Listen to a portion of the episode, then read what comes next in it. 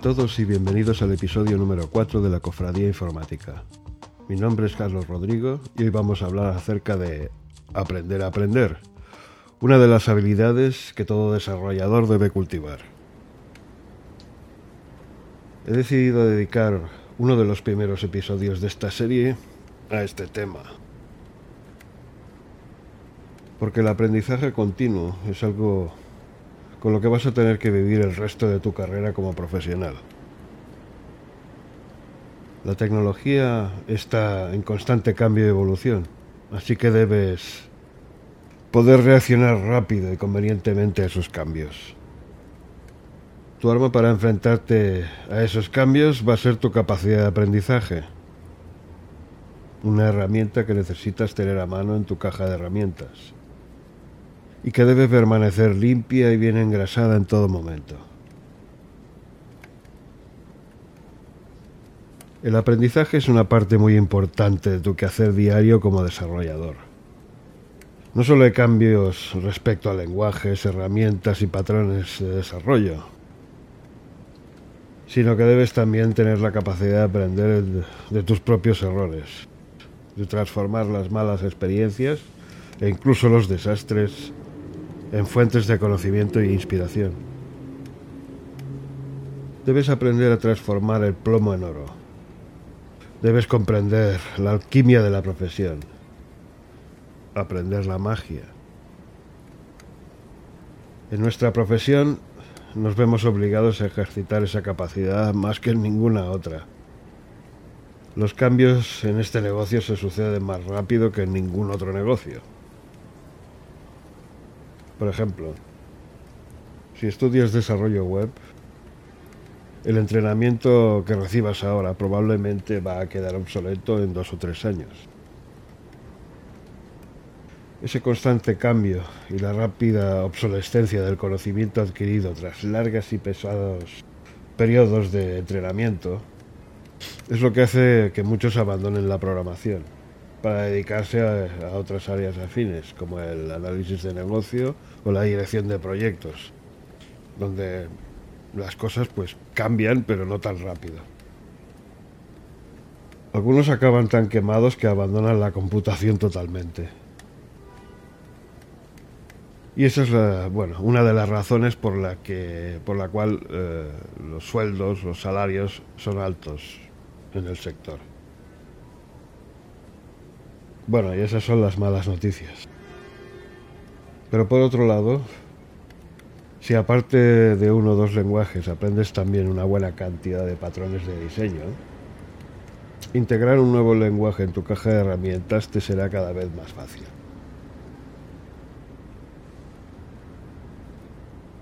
Por tanto, uno de tus principales objetivos, si no el más importante, será convertirte en un buen aprendedor. Y lo que es más, ser mejor y mejor cada vez. O sea, aprender mejor y más rápido cada vez.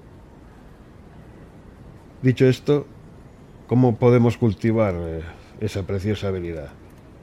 Esa es la cuestión.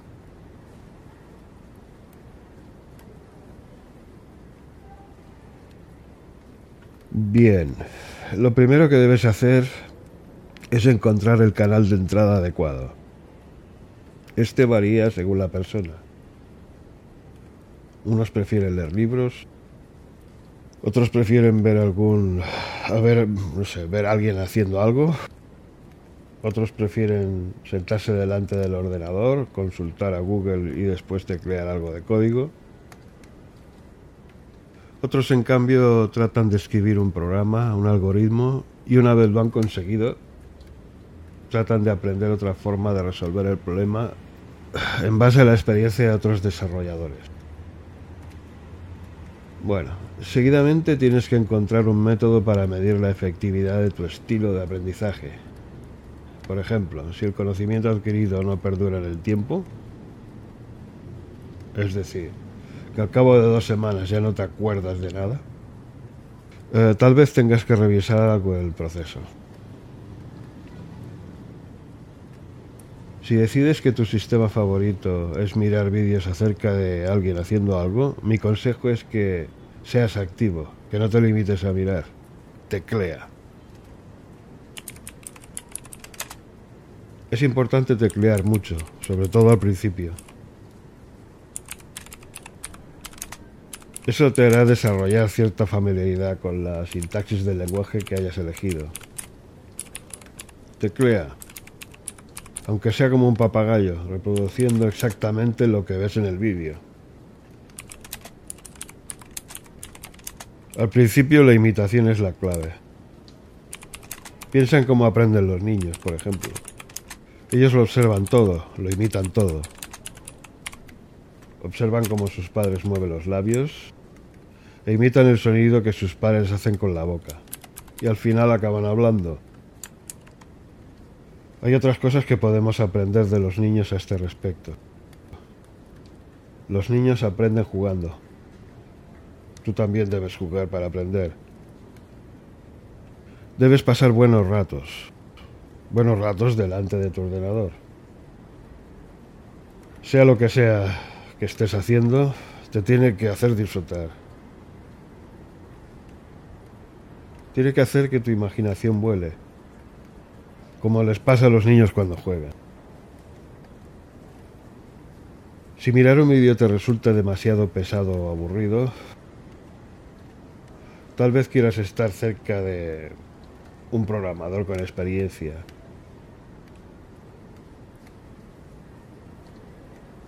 Tal vez ese sea el mejor sistema para ti, ya que tu participación está asegurada.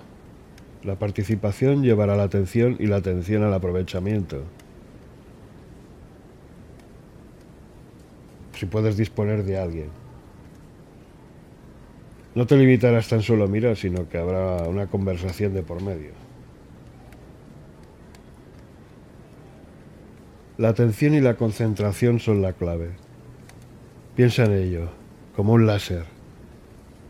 Un rayo láser penetra más y más rápidamente en una plancha de acero, en función básicamente de dos factores, la energía que se le dispensa al rayo láser y la concentración en un único punto, muy preciso y concreto.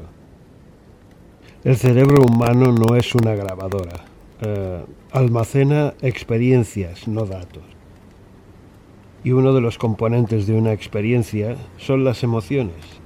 En una conversación eh, hay un montón de emociones asociadas. Así pues, cuanto mayor haya sido tu participación, más emociones habrás asociado. La memoria y las emociones van de la mano. Recordamos algo cuando eh, está asociado a una o varias emociones. Esa es la ventaja de asistir a un CODCAM o a una clase. Si no tienes un experto cerca y decides visionar vídeos, al terminar el vídeo, habla con alguien al respecto. Ten una buena charla, incluso una discusión acerca del tema. Así conseguirás consolidar en tu memoria la información y el aprendizaje se habrá completado. Si no tienes a nadie con quien discutir, hazlo contigo mismo. Usa una grabadora de voz. Explícatelo a ti mismo. Y luego escúchate. Esta técnica de la grabadora eh, no solo hará que se consolide lo aprendido en tu memoria, sino que mejorará tu dicción, tu discurso, tu capacidad de hablar en público, lo cual te será tremendamente útil en entrevistas de trabajo donde tendrás que demostrar que sabes algo dando explicaciones claras y concisas a, tus entrevistadores. También deberás recurrir a tus habilidades comunicativas en el futuro para transmitir tus ideas a tu jefe, tus clientes y a tus compañeros de trabajo o de equipo. La comunicación juega un papel fundamental en el mundo de la informática. Tanto es así que voy a dedicar varios capítulos al respecto en el futuro. Por ejemplo, en uno de esos capítulos hablaremos de UML, el lenguaje unificado de modelado, que tiene mucho que ver con la comunicación. Créate también un pequeño documento con un resumen acerca del vídeo que has visto. Y tal vez quieras crear también un mapa mental o mind map, eh, lo cual puede ser también divertido. Hablaremos de eso, de los mind maps más adelante. En el documento que hayas escrito, desmenuza el vídeo en secciones, incluyendo un índice que te permita saltar directamente a la parte del vídeo donde se explica cómo hacer cada cosa. Esto te será muy útil en el futuro. Al terminar, guarda ese documento en un lugar seguro y accesible, preferiblemente en la nube, porque lo vas a necesitar con bastante frecuencia. Si lo puedes guardar, por ejemplo, en Google Docs o Google Docs. es un buen sitio. Bueno, crear una cuenta de Google es extremadamente rápido y sencillo. Y una de las cosas que te ofrece una cuenta de Google es eh, una unidad de disco virtual en la nube que no está nada mal. Y sobre todo, recuerda que eres un ser humano y no una computadora, no eres una máquina.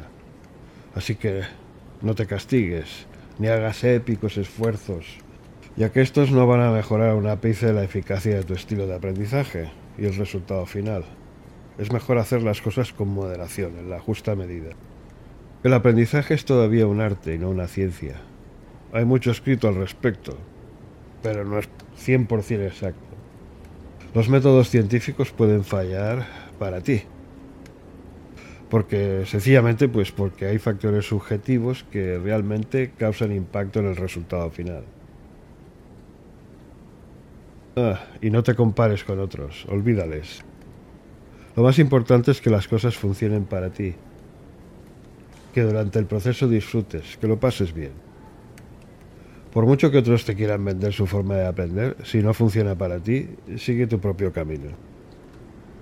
La habilidad de poner el foco en algo, la capacidad de concentración, es otra habilidad directamente relacionada a la capacidad de aprendizaje y vamos a hablar de eso en próximos capítulos también. Bien, recapitulando. El aprendizaje es tremendamente importante en la comunidad de desarrolladores. La repetición es decisiva. Repite la ejecución de un proceso hasta alcanzar la maestría. Si no te resulta divertido, no vas a ser capaz de mantener la concentración y solo malgastarás tu precioso tiempo. Y como ya he dicho, el tema de hoy es lo suficientemente importante como para abordarlo repetidamente en el futuro. Y así lo haré, pero por ahora vamos a dejarlo.